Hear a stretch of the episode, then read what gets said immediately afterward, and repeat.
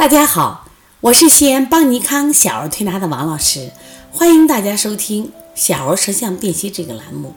今天呢，我想分享的是高烧伤阴的一个宝宝的舌象。那么小维维呢，他发烧三十九度多，快到四十度了。原因呢，很明显是因为他扁桃体会脓发烧了。就是我看到的时候，他整个扁桃体啊全是脓点。那么之前呢，这个孩子妈妈也用了很多药，哎呀，始终退不下来。我说你这个孩子关键有积滞呢。我说他吃了那么多次美林，出了这么多汗，烧就是还是往上涨。我说你必须把他体内的积滞消掉，因为这个孩子爱吃肉呀，爱吃这个酸奶呀。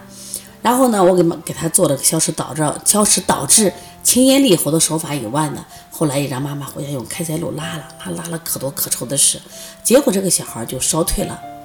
那妈妈第二天特别开心呀，王老师好感谢你呀！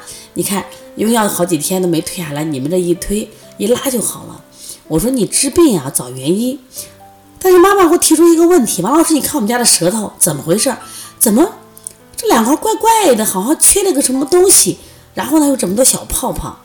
我说你看缺东西的地方呢，都是什么呀？舌黏膜脱落，在中医里面就说舌苔脱落，我们把它叫做剥胎。叫剥胎，那剥胎剥的是什么呀？中医认为胎就是胃气之所生。我说你的孩子因为高热，他体内就阴损失，那就伤胎呀。第二个，因为你前两天大量用美林，美林它能快速退烧，就是让孩子快速出汗。虽然他可能当时呃退了烧了，但很快又上来，你又反复的使用，让孩子体内的大量阴经损失，就是。阴得到了损失，就伤阴了嘛，结果就会导致他的胃阴不足，就出现了这种薄胎。所以这种其实用大量用美林退烧不是好方法，因为你大量伤阴以后，就会导致他的发烧程度会更加长，周期延长嘛。因为体内缺水，就会出现一种虚的象，原来也许是实症，后来变成虚的象。那么这个孩子因为前两天用了这个中这个美林以后呢，你看。这种剥胎的现象就出现了，幸好到我们这及时止损了。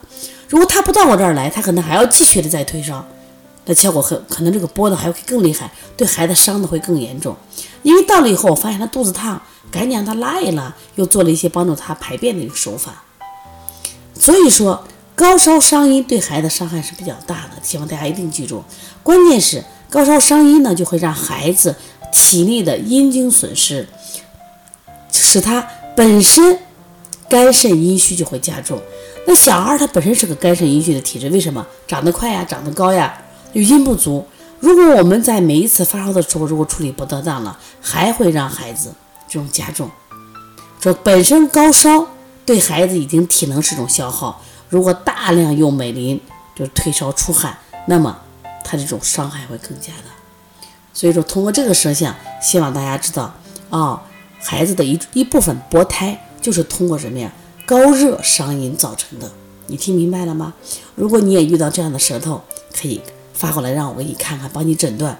我的电话是幺三五七幺九幺六四八九，微信是幺七七九幺四零三三零七。